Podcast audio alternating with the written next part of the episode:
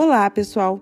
Sou Lívia Hartmann de Souza, sou psiquiatra e estou aqui para mais um episódio do CELGcast. No episódio de hoje, converso com a professora Lizie Teles sobre a violência doméstica. Infelizmente, no contexto da pandemia do coronavírus e do isolamento social, os índices de violência contra mulheres e também contra crianças têm aumentado. Na nossa conversa, abordamos os motivos que ajudam a explicar esse aumento, qual o perfil dos agressores e também o que nós, como profissionais e sociedade, podemos fazer para ajudar e proteger as vítimas.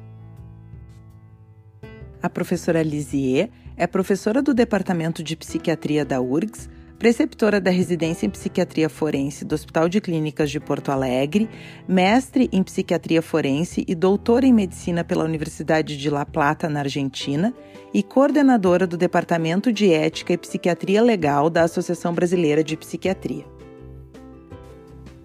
E agora vamos escutar o recado que o Dr. Félix Kessler, presidente do CELG, tem para os nossos ouvintes e associados.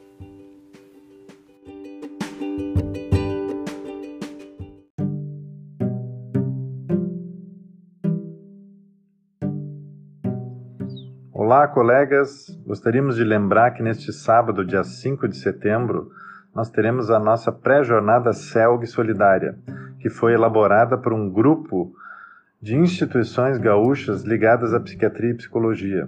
A programação está imperdível, com muitas novidades na nossa área, e a renda será totalmente destinada ao CAPS do Hospital de Clínicas e também à HFAP. Então, esperamos vocês por lá na plataforma Zoom Deixo aqui um grande abraço e até lá.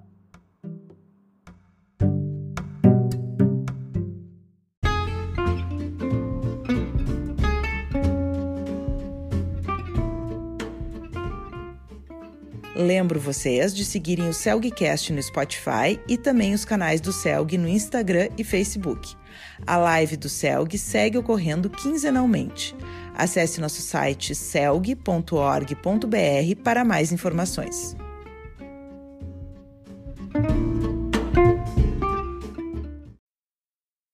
Então, bom dia, Lisier. Bom dia, Lívia. Prazer estar aqui participando hoje do Celgcast com vocês. Que bom, eu que agradeço a tua, a tua participação. Então, hoje a gente resolveu falar sobre um tema que está, infelizmente, está sendo notícia, né? Uh, que é a questão do aumento da violência doméstica no contexto da, da pandemia do coronavírus, do isolamento social. Então, eu queria que tu, que tu nos contasse um pouquinho assim sobre o que está havendo, como é que estão esses índices, o que, que será que pode estar tá causando esse aumento. Uhum. Ah, é muito oportuno né, que a gente possa conversar sobre a questão doméstica, que na verdade, Lívia, já era né, o problema, digamos assim, de violência maior entre mulheres e crianças. Né? A gente sabe que enquanto os homens, normalmente, especialmente os homens adultos, né, eles são vítimas de violências externas, né, geralmente praticadas por pessoas estranhas na rua, né, as mulheres geralmente são vitimadas por familiares quando elas são crianças, do 0 aos 14 anos, normalmente os agressores são os pais, né, variando, né, logo no iníciozinho da vida, ali no início, quando aparece as primeiras 24 horas, o maior risco é que a agressora seja a mãe, inclusive naqueles casos de neonaticídio, né, depois o pai também entra no cenário, então começam a ocorrer as violências do pai ou da mãe, ou de ambos, enfim, quando a mulher entra naquele período reprodutivo, né? Então a mulher passa a ser vítima de violência normalmente do namorado, do parceiro, do esposo e principalmente do ex. Né? Mesmo muitas vezes ela encerrando o relacionamento, essa violência não termina, né? Com mesmo com a situação jurídica resolvida, a gente observa que seguem acontecendo muitos, muito tipo, muito, vários tipos de violência, inclusive, infelizmente, até o próprio feminicídio. Uhum. E a mulher, quando está no período, digamos assim, da velhice, ela normalmente é vítima de violência ainda familiar. Normalmente, nesses casos aí, seriam dos filhos. Uhum. É, então, isso é um fenômeno que, lamentavelmente, vinha existindo, é, não é novo, mas que agora, com a questão da pandemia, né, que por questões uh, importantes, né, a própria sobrevivência, está indicado toda uma série de controles, inclusive isolamento social das pessoas, o confinamento, né, isso fez com que a convivência naquelas famílias disfuncionais, o que possuíam já um agressor, uh, propiciasse um aumento das mais diferentes formas de violência. Então, aquelas pessoas que tinham já alguns fatores de risco, né, que tinham situações prévias de violência, uh, que tinham a questão do consumo de álcool ou drogas, né, que a gente sabe que também aumentaram, e não só aumentaram, como algumas vezes as pessoas bebiam, usavam drogas na rua. Nesse momento, estão fazendo o consumo dentro das próprias casas. Né? Uh, então, além dessa questão do confinamento, né, da maior disponibilidade de tempo desse agressor com essa vítima, a impossibilidade dessas vítimas saírem, né, a, a, impossibilidade muitas vezes de pedir socorro, porque todo o suporte social, né, o suporte familiar das grandes famílias ou dos amigos, enfim, também ficam impedidos nesse momento. A própria questão da justiça e da polícia fica também né, digamos assim, eh, muito diminuída em função da, de outras prioridades e do próprio isolamento, e as questões de saúde. Né? Alguns desses agressores, algumas dessas pessoas que, por exemplo, faziam acompanhamento, muitas vezes tiveram seu acompanhamento, enfim, espaçado, né, em função da que os hospitais agora têm mais prioridade em relação ao próprio tratamento da Covid, enfim, é, ou perderam os acompanhamentos ou abandonaram, então vem a síndrome de abstinência, né? Tem esse aumento, aumento, é, aumento da, das drogas e do álcool, tem a questão do isolamento, e eu acho que tem uma questão que é muito importante também, que a gente tem que lembrar, que é a questão econômica, que anda junto com tudo isso. Né? Então, essa insegurança grande que está acontecendo em relação à situação econômica, né? a manutenção dos empregos, o que, que vai acontecer, né? e eu acho que isso abala fortemente, especialmente universo masculino, feminino também, né? Mas muitas vezes os homens têm toda essa identidade, enfim, como o provedor, e a partir do momento que eles não conseguem ser o grande provedor, né, por estarem desempregados, enfim, isso acaba sendo mais um fator de risco, mais um fator de frustração e que acaba às vezes canalizando no aumento nessa violência doméstica então. Uhum. então a gente está vivendo então um contexto que tem vários elementos que fazem uh, que levam a esse aumento da, da violência doméstica. E, e, da, e da onde que o que, que o que, que como é que se percebeu que estava havendo um aumento da violência doméstica por estatísticas de denúncias? Ou como é que como é que isso chegou é, isso é, esse momento é tão atípico assim, porque ninguém, enfim, né, sabia muito bem que, que vai, quanto tempo ia durar, o que, que ia acontecer. É, no primeiro momento, as coisas, como sempre, a questão da violência doméstica envolve um segredo. Né? Uhum. Né? Fenômenos que muitas vezes a vítima, não, mesmo em estado normal, fora de pandemia, as vítimas não costumam verbalizar, não costumam tornar público, né? Porque envolve uma série de sentimentos, muitas vezes elas têm muita ambivalência em relação a esse agressor, porque o agressor é alguém com quem elas têm uma relação afetiva, às vezes uma relação econômica também, toda uma dependência em relação a ele. Então, é muito subnotificado. Nesse momento que as, as denúncias ficam mais difíceis, pior ainda. Né? Mas o que começou, a, nos primeiros momentos não aparecia, né, os primeiros trabalhos começaram a aparecer através de denúncias pela internet, né, hum. aumento de verbalizações em relação ao Twitter, é, enquanto não havia o registro nas delegacias, mas se percebia de uma outra forma. As próprias as vítimas, então, uh, divulgando e falando e comentando isso, nas redes sociais o que estava acontecendo. Isso, isso. E foi bem importante, porque até, digamos, nesse momento, né, o Ministério da o Ministério da Família, eles criaram uma comunicação que ela pode ser feita, tem duas formas de comunicação, tem o um, Disque 100 e o Disque 180, uhum. né? 180 normalmente é feito pela própria vítima, né, que vai verbalizar alguma coisa. O Disque 100 pode ser feito por qualquer, pelo vizinho, né, por um amigo, enfim, por alguma pessoa que perceba alguma mudança é, e também, na verdade, a, essa forma de comunicação, a pessoa não precisa ter 100% de segurança. É, ela própria, presenciando alguma coisa ou desconfiando, ela pode fazer esse telefonema e isso então passa, fica registrado e passa então a ser investigado. É. Uhum.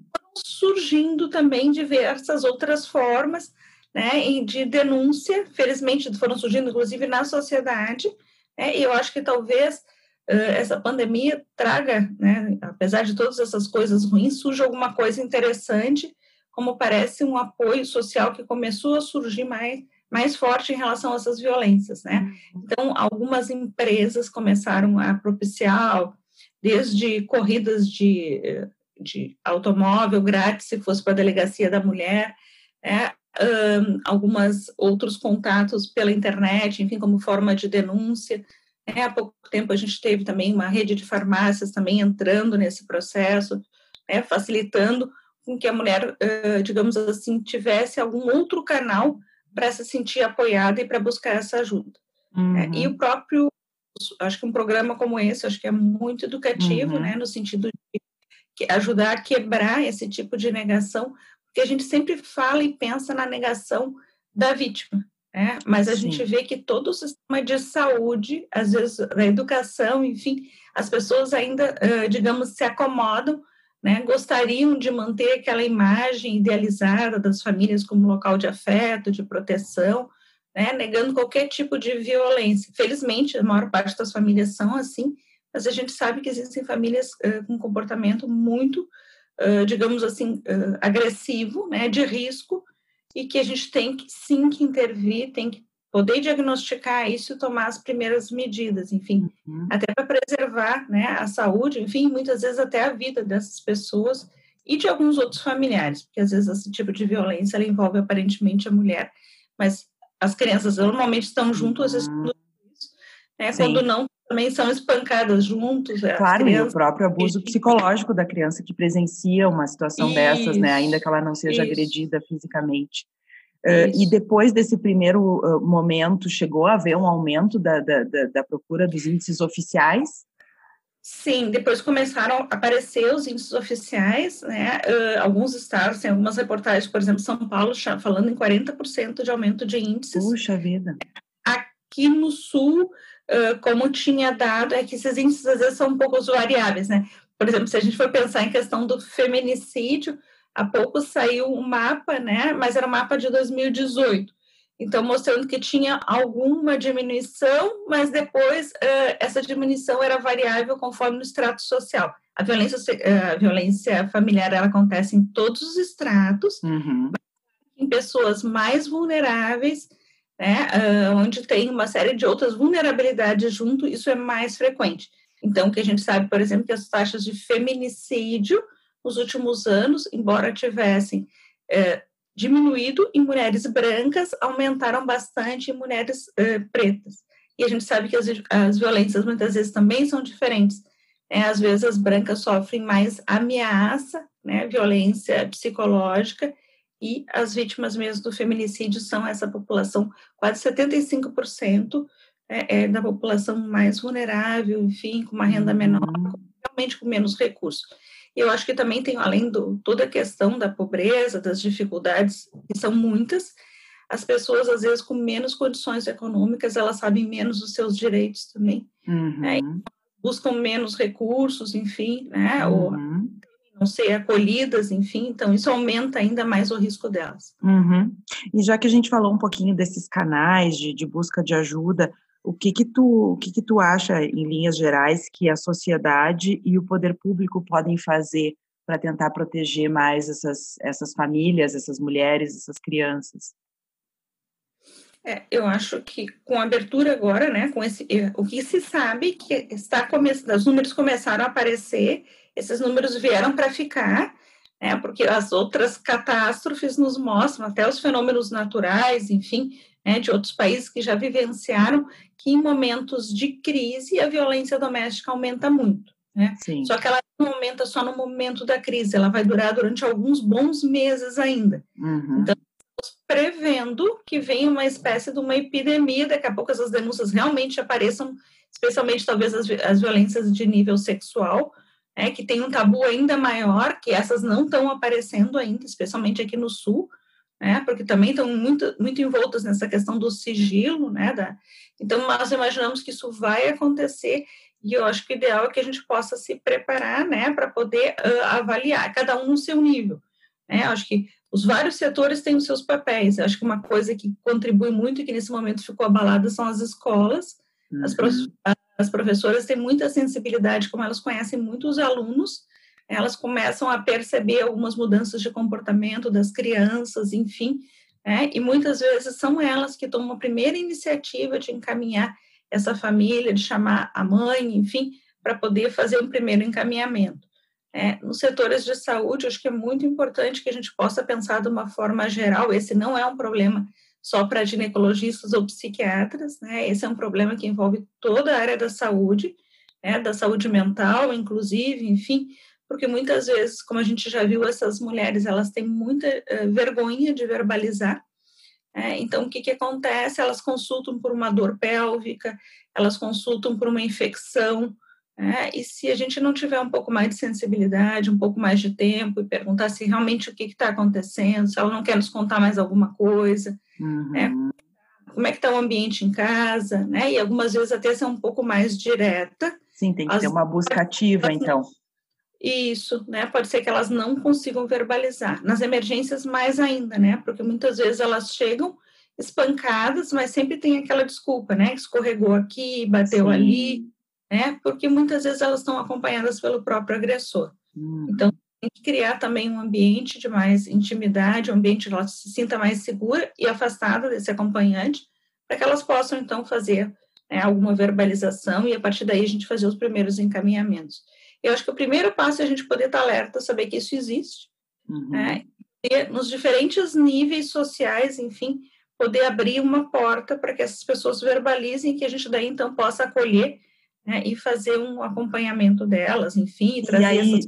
diante da confirmação, assim, né, se alguém está atendendo, uh, digamos, na saúde, no, na emergência, e aí existe a confirmação ou alto nível de suspeição de que está havendo uma, uma situação de violência, o que que o profissional da saúde pode fazer? Que, como ele encaminha essa questão? Normalmente tem alguns centros, né? Aqui em Porto Alegre, por exemplo, nós lá no Hospital de Clínicas temos o NET Trauma para acolhimento dessas vítimas. É, um, o próprio DML, muitas vezes, quando avalia algumas vítimas, né? Porque muitas vezes isso acaba passando por elas, né? Elas, elas vivas, enfim, né? Passando para registro dessas ocorrências, uhum. eles nos também um caminho para o ambulatório do NET Trauma né? e aí então elas podem receber. Existem outros locais, mesmo as unidades de saúde também, e é importante que a unidade de saúde daí faça a notificação. Uhum. Desde, eu tenho uma lei que é 10.778, que fala da notificação compulsória né, de mulheres que estão sendo vítimas de alguma forma de violência. É, a partir daí, isso é importante porque é uma notificação para o SINAM, né, para que a gente tenha uma noção também desses, uh, desse número, e também possa propor algumas políticas públicas, enfim. Um, elas passam a ser acompanhadas daí, né, e uh, receber orientação não só do ponto de vista da área psi, mas também uh, sociais, dos seus direitos, enfim, né, dos encaminhamentos, inclusive jurídicos, que elas devem fazer. Uh, isso tem que ser avaliado, o nível de violência, o nível de risco, né, uhum. simplesmente dizer, vá lá e denuncie, e depois ela voltar a dormir com esse agressor. Sim. Né? local que ela tem muitas vezes. Então tem que ser avaliado com, com calma, enfim, ver qual é, qual é a situação de cada uma delas, né? Uhum.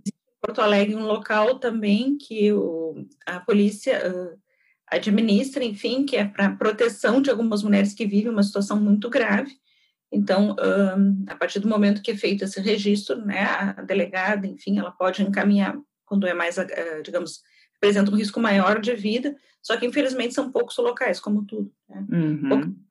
Né? Mas, enfim, acho que tem que ser tomado o primeiro passo, que isso se chega... Acho que depende de por onde a mulher começa, mas se ela começar pela saúde, né, é nosso papel, então, fazer essa notificação, acolhê-la, tentar vincular um serviço de saúde, e eu acho que a partir daí também fazer uma anamnese um pouco mais ampla, tentando ver esses outros integrantes, né, uhum. né, as crianças, por muitos motivos, né, que essas crianças estão uh, realmente presenciando essa violência toda, né, e se sabe que essa é uma violência que se repete. Né? Então, muitas dessas mulheres que hoje são vítimas da violência dos seus parceiros, elas já, quando eram crianças, assistiam esses, é, a mãe sendo vítima da violência, a avó, então é algo, digamos assim, que já faz parte da cultura. É como se fosse né, um papel de mulher, enfim. E por uhum. sua vez, os homens da mesma forma. Né? Uhum. Então a gente tem que quebrar um pouco esse ciclo, também atendendo as crianças e né, avaliando essas crianças. Sim, e no caso da notificação compulsória, então ela deve acontecer mesmo que a vítima não queira fazer a denúncia? É, o ideal é que a gente possa conversar com essa vítima, né? Uhum. Enfim, para ela que é obrigação da saúde, né? Isso quem faz normalmente é a unidade de saúde onde essa mulher está sendo atendida, é feita pelo gestor, uhum. né? Tem uma notificação compulsória, que assim como a gente faz em relação a crianças, a idosos, né? Que, que a gente tem uma suspeita de uma violência mais grave, enfim. Uhum. E as uhum. mulheres também podem tomar a iniciativa de elas irem buscar a delegacia da mulher ou a delegacia que existir na cidade delas, uhum. né? Essa denúncia. Existem também diferentes formas, eles podem fazer a denúncia sem representar, quer dizer, aquilo fica registrado, uhum. né? Não necessariamente esse agressor vai ser chamado, mas se houver um outro momento, daí então, aí de acordo com a gravidade, daí a advogada pode determinar ou não depois a medida protetiva também. Uhum. Mas aí para a área do, da, da justiça. Sim, daí. sim. É, e falando então um pouquinho do agressor, qual costuma ser o perfil desses agressores? Existe algum transtorno mental mais frequentemente associado? Existe uh, algum nível de todos são sociopatas ou não? Como é que é isso? O que a gente observa mais frequentemente nesse tipo de violência são muito mais situações da cultura machista uhum. do que propriamente uma doença mental. Uhum. É, então, o que a gente observa são isso: são homens que normalmente já vivenciaram isso nas suas famílias, né? Já viram o pai, o avô, o tio agredindo a esposa. É, eles cresceram dessa forma. Uh, tem todo um padrão, digamos, uma identidade masculina com uma coisa de rigidez, né? Que o homem não leva desaforo para casa, homem tem que resolver as coisas no ato, é, então, homem não fala, homem age. É, então, eles têm esse padrão de funcionamento também, e muitas vezes o que a gente observa é que tem uma associação com a questão do uso do álcool e, eventualmente, de drogas, mas principalmente do álcool. Uhum. Não que o álcool justifique a conduta, mas acho que a gente sabe que desinibe, é o retiro freio de quem já não tinha muito freio, então, o que acontece muitas vezes é que eles intoxicados, e não raramente também essa vítima, às vezes, também está consumindo a, a substância. Uhum. Né? Aumenta por si só já a vulnerabilidade dela. Né? Então, assim, realmente fica uma situação uh, de muito mais risco. Uhum. Mas não existe um único diagnóstico psiquiátrico, digamos assim, que a gente pudesse atribuir. Né? Alguns deles vão ter traços da linha social, né? e eventualmente aqueles casos que são mais dantescos, que envolvem uma crueldade muito grande, né, com muito sofrimento essa vítima, esses muitas vezes podem estar sim intoxicar, uh, podem preencher critérios para uma psicopatia. Sim. Tá? sim. Nesses, mas são casos, digamos assim, mais uh, menos frequentes da gente encontrar, felizmente. É, geralmente daí a gente encontra em alguns casos de feminicídio ou daqueles homicídios seriais de mulheres, né? Nós já periciamos um, um homicida serial de mulheres, inclusive mulheres gestantes. Ah, esse é um ponto bem importante também da gente lembrar, porque às vezes a gente tem uma certa também uh, desconhecimento, ou mesmo uma negação, parece que na época do puerpério ou da gestação, é como se as mulheres ficassem protegidas. Não é verdade. É, essa violência, muitas vezes, ela inicia lá no período do namoro, tem já uhum. pesquisas muito interessantes em casais de namorados, onde isso aparece, né, detectando, isso segue durante o período de relacionamento, permanece quando é interrompido, e o período, mulheres que já eram espancadas antes de engravidarem, elas seguem sendo espancadas, ou vítimas de violência psicológica, de ameaças, e no período do puerpério igualmente. Por isso que a lei do feminicídio, né, ela traz como um agravante a questão tanto do puerpério quanto da gestação. Uhum. Né? Então, a, a expectativa, talvez, de todo mundo de que a gestação ou o puerpério protegesse, na verdade não se confirma na vida real. Na vida real não isso se segue. Uhum. Isso, infelizmente, mesmo na gravidez, né? Quer dizer que então que essas crianças acabam espancadas juntos, Sim. né? Já gravidez, uhum. né? Esse presenciar a violência é algo muito precoce. Então, é bem, é bem importante a gente lembrar isso, assim. E, e, que... e quais são as outras situações que estão, uh, falando um pouquinho do feminicídio, tu mencionasse que as, as, as mulheres negras têm mais risco, né? Uh... Isso, tem, as mulheres, digamos assim, isso não é um critério moral, é um dado de, enfim, claro. de revisão, uhum. né? Mulheres que, digamos, que não têm uma situação um, judicial, né? Mulheres casadas, literalmente, no papel, uhum. elas têm um risco menor, uhum. né? Em outros relacionamentos, uh, digamos, as companheiras, né? As mulheres, enfim, que às vezes são as amantes, elas possuem um risco muito maior de serem mortas no feminicídio. Uhum. Uh, mulheres em situações, digamos assim, onde elas têm mais vulnerabilidade, por exemplo, as imigrantes têm mais uhum. risco também. É, situações, digamos, onde a questão econômica né, seja mais desfavorável, também se constitui um risco maior. A gestação, uh, mulheres que eventualmente têm outras vulnerabilidades, como, por exemplo, daí no nosso caso é importante da gente lembrar, mulheres que têm doenças mentais uh, que tornam elas mais vulneráveis, uhum. né, dependentes eventualmente da família, isso também se constitui um risco. Uhum. E mulheres em situações normalmente nesse período da separação. Sim. É quando elas resolvem enfrentar né, tomar uma atitude que muitas dessas ameaças às vezes se concretizam. Hum, entendi. É um momento que muitas vezes acaba acontecendo o feminicídio. E, por isso e também... o agressor que se torna um homicida, daí é, é qual, qual, é o perfil? Uh, o feminicida, entre os feminicidas a gente tem um número maior de psicopatas, uhum. de transtorno de personalidade, é, a gravidade é um pouco maior, mas, uh, digamos, não é sinônimo de novo. Né? Existem homens, enfim, que por questões uh, de machismo, enfim, é, acabaram cometendo, ou com dependência de álcool importante, enfim, acabaram cometendo uma violência maior. Essas violências, normalmente, elas vão crescendo. Elas começam com aquele comentáriozinho, ah, eu não gostei da forma como tu te vestisse hoje, eu não gosto que tu bote batom, né? Essa roupa é muito curta, eu não gosto que tu converse com fulano, eu não quero que a tua família venha aqui em casa, né? uhum. né? Quando tu liga e tu fica rindo e conversando com não sei o quê. Começam com pequenos comentários, aonde o agressor vai começando a controlar essa vítima, né? Depois que ele tem, ela vai ficando mais fragilizada, com a autoestima mais arranhada, uhum. né? E uh, avança, né? Começam as proibições, enfim, né? Começa a desqualificação, começam a, a ver aqueles comentários, tu não sabe fazer nada, né? Tu é uma burra, tu é feia, enfim, várias coisas desse tipo, né? algumas violências físicas ou sexuais, né? E isso progride algumas vezes para ameaça e alguns casos para o feminicídio. E pode acontecer tudo junto, né? que é o que. A gente tenta dividir academicamente as violências, Sim. mas que elas estão muito misturadas. Sim, mas prática. então não há, não, uh, é mesmo essa violência que não está associada a um transtorno mental necessariamente do, do agressor, uh, exceto o abuso de substância, ela pode acabar sim progredindo para o feminicídio, né? Então acho que é, é importante pode, não minimizar, uh -huh. né?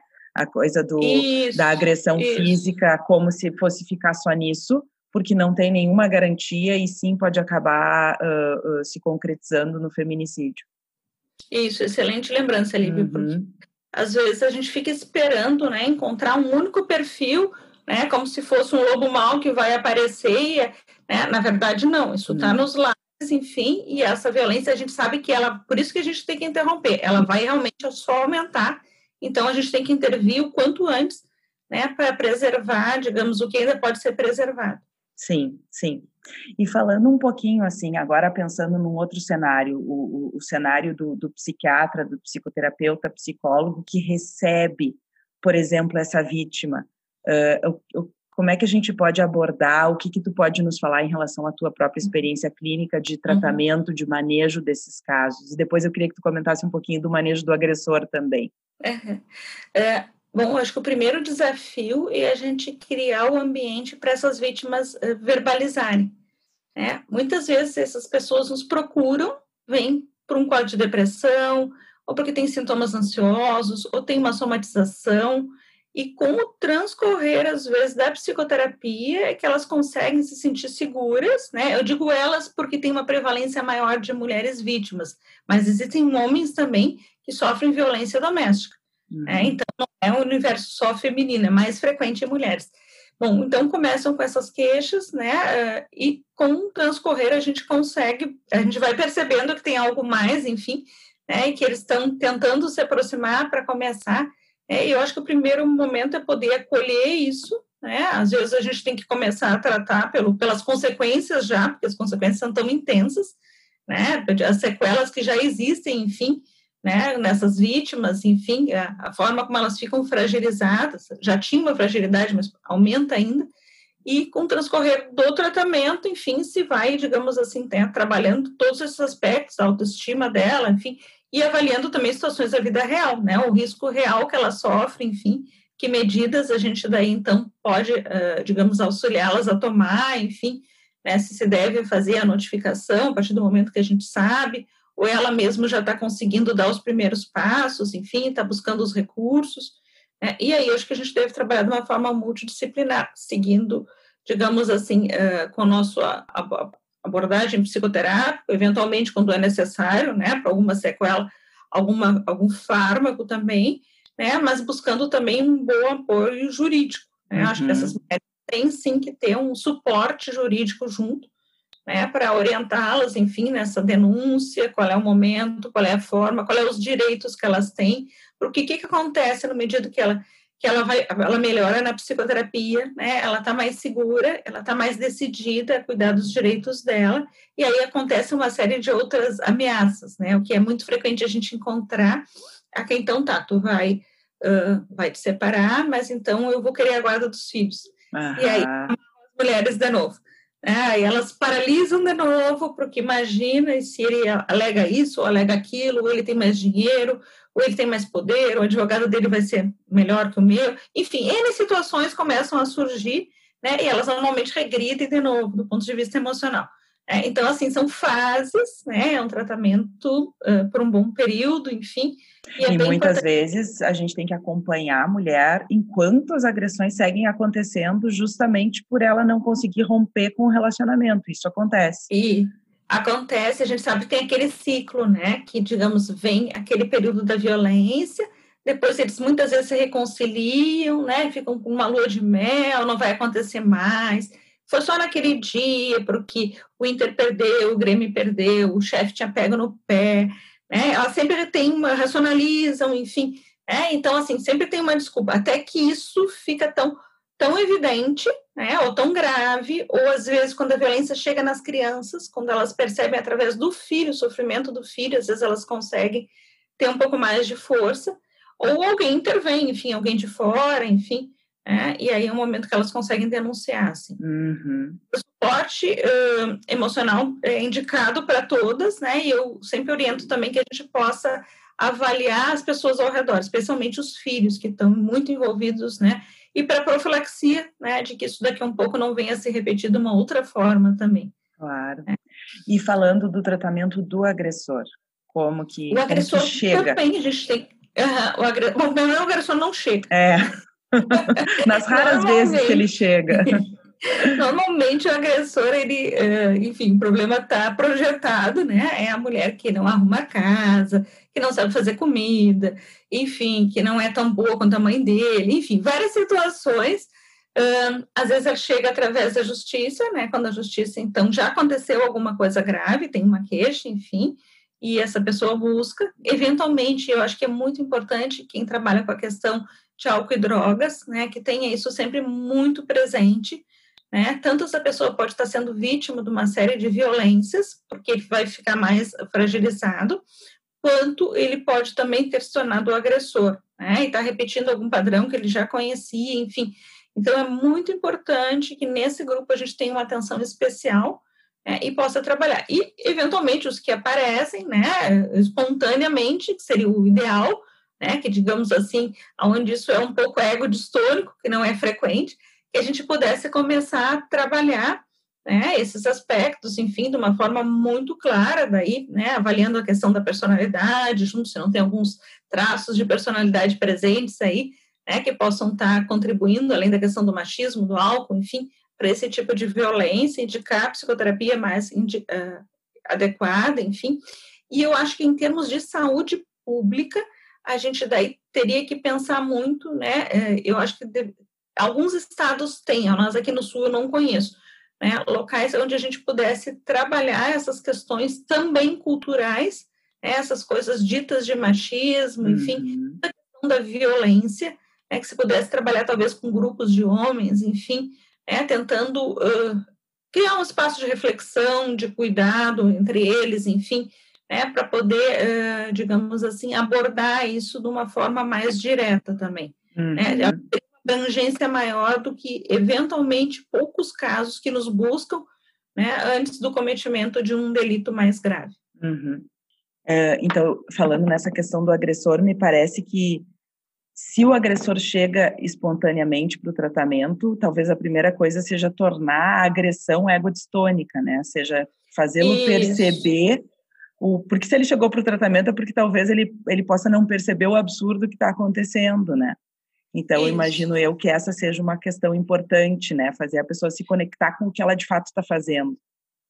Isso, isso às vezes é tão grave que mesmo num caso, às vezes quando a gente pega uh, no IPF e pericia um, digamos, um feminicida, um, alguns deles têm alguns traços, tanto da linha narcísica, né, como da linha social, eventualmente alguns mais dependentes, que eles chegam a verbalizar, não, doutora, é, ela tinha tudo em casa, nunca faltou comida, né, ela tinha tudo que ela precisava, ela não precisava trabalhar, né, ela não tinha por que sair de casa, né, e eu não entendi por que, que ela resolveu, por exemplo, ir trabalhar, né, então, ou resolveu me deixar, então eu não tive outra, outra escolha, né, então não ia mais ser minha, né, na minha posse, então não seria de mais ninguém, não houve outra escolha.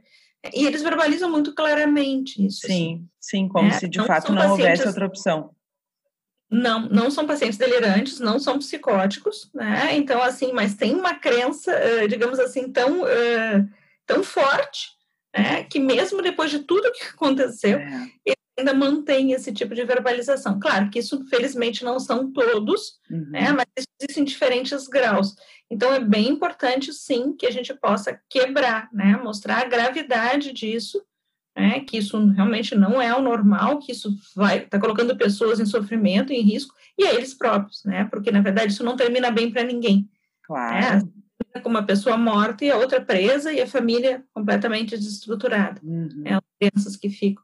Então... E eu fiquei então pensando, falando um pouquinho dessa questão do machismo, eu fiquei pensando também uh, do que que tu, o que que tu pensa, o que que tu considera em relação à forma como os meninos são criados, né? Uh, como lidar com essa questão do machismo, podendo manter uma coisa de identidade masculina, né? Uhum. De diferenciação entre homem e mulher, de gênero, mas sem, uh, sem pender para algo machista que no seu extremo chega a essas a essa situação. O que, que tu poderia nos falar sobre isso? É. Eu acho que você tem que trabalhar sempre a questão do respeito, né? O respeito pelo outro, né? O outro do jeito que ele tiver, da forma como ele for, enfim, é, de poder respeitar o lugar do outro, o espaço do outro. É, eu acho que isso as crianças hum, vão copiar dos pais né, vão crescer vendo esse tipo de situação. Uhum. E, eh, e, eu acho que também a questão dos papéis nas famílias, né? Tem famílias que, por si só, pela forma como estão estruturadas, elas têm uma figura muito forte, dominadora e controladora, e as outras uh, figuras muito desvalorizadas. Né? E às vezes isso passa por questões econômicas também. Né? Então, já por si só, se, uh, digamos assim, se diferencia, se cria essa hierarquia né? E como se um realmente fosse a, aquela Superior coisa ao outro. O resto, né? O, o, resto, o lixo da casa, uhum. né? E uhum. já, já, começam os problemas. A gente vê aquelas famílias muito isoladas, ou que tem funcionamento mais paranoide também, que ninguém serve, né? Só os membros da família, isso também propicia muito a questão né, da violência em si, fica muito mais camuflada e protegida, digamos assim, né, de outro contato, da visão, da chegada do auxílio. Então, uhum. às vezes, existem algumas características da própria família, além dos seus membros, enfim, né, que vão uh, fazer com que isso se perpetue, então. Uhum. Né? E aí eu acho que é bem importante também esses outros contatos sociais, não só os modelos, a psicoterapia, enfim, né, os modelos, mas também o papel social para as crianças da escola, né, o quanto é importante né, as crianças estarem inseridas em outros ambientes, enfim, onde elas vão começar a ver né, essas outras formas de ser, né, e acho que isso vai abrir os horizontes também, e também poder ser detectado pela escola algumas aberrações claro. que já Sim. aparecem, né? Sim, falando agora, a gente está num momento em que o que existe de, de estrutura de proteção está tá abalada, né? A escola, o acesso ao serviço de saúde. Então, de fato, uhum. voltando para o começo da nossa conversa, o cenário não é favorável, né, para a questão da uhum. violência doméstica, infelizmente. Uh, eu queria só, então, agora finalizando, assim, eu queria retomar contigo quais são os, os, as formas de denúncia que eu acho que é importante a gente deixar registrado, né? Uhum. Tanto pela internet quanto pelo, pelo telefone, o que, que alguém que presencia ou sabe ou suspeita, ou mesmo uma vítima pode fazer, quais são os canais. Certo. Uh, as denúncias, entre aspas, mais fáceis, né, seriam talvez as pela, por telefone, né, que seria o Disque 100 e o Disque 180, uhum. né, o Disque 100, daí se pode falar sobre qualquer forma de violência, uma violência contra o idoso, contra a população de rua, é, a violência que um vizinho presencia uh, contra algum membro da, da, família ao lado, e a 180 seria a violência propriamente dita contra a mulher. Tá? Uhum, tá? Uhum. Então, é uma forma fácil de fazer esse tipo de denúncia, né, uhum. que pode ser uh, encaminhada por qualquer pessoa. Outra forma seriam as delegacias, né, os conselhos, uh, a delegacia, no caso da, dos adultos, no caso da criança, o conselho tutelar e o Ministério Público também. Uhum. Né, o Ministério Público também tem uma ouvidoria que também recebe né, denúncias, enfim, e vai poder investigar isso. Então, uh, seria bem importante. Para nós, saúde, né, ou saúde mental, enfim, né, sempre a ideia de poder fazer essa denúncia como uma equipe, eu acho que é sempre o ideal, para nós não ficarmos também no foco desse uh, agressor. Sim. Né? Então, a equipe que está acompanhando encaminha essa denúncia, né?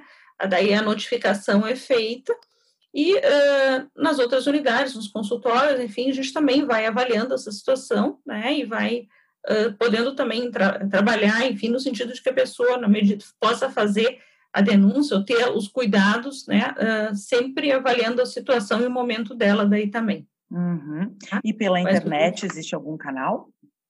Uh, eu acho que o Ministério, esse da, da Mulher, da Cidadania, eu acho que ele tem, eu não sei te dizer agora, mas eu acho que também pode ser feito. Pode também. ser feito pela internet. Eu não sei dizer tá. o, o, link. Dele. Tá, mas daí também não, mas deve ser difícil de encontrar. Uhum. Tá.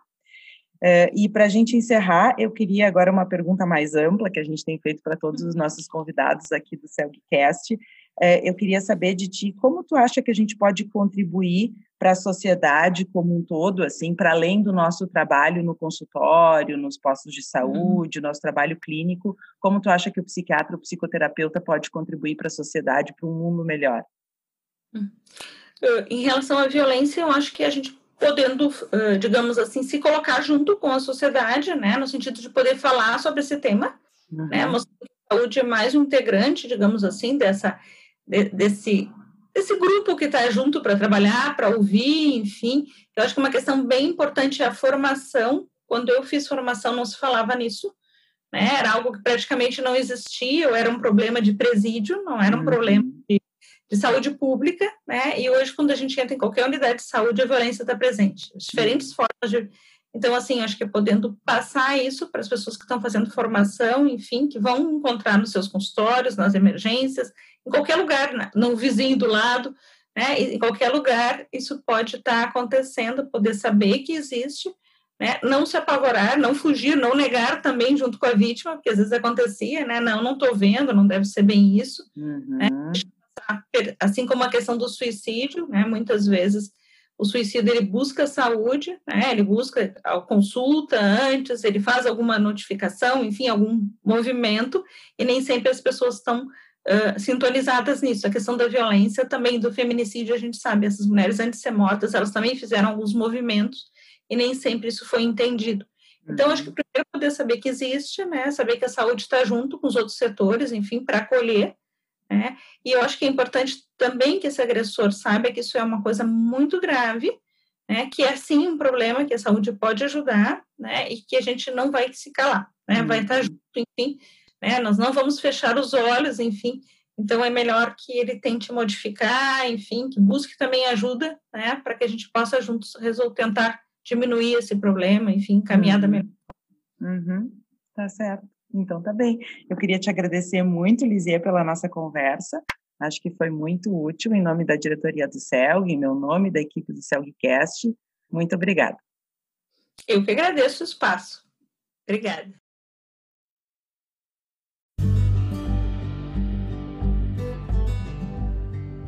O CELGcast é uma produção minha, do Daniel Spritzer e do Marco Sima. Eu lembro a vocês da campanha Saúde com Virtude do CELG que é uma forma de promover o engajamento social nesse momento tão delicado que vivemos. Lembrando também que sugestões e críticas são bem-vindas e podem ser enviadas para o e-mail celgcast.celg.org.br. Espero vocês no próximo episódio. Até lá!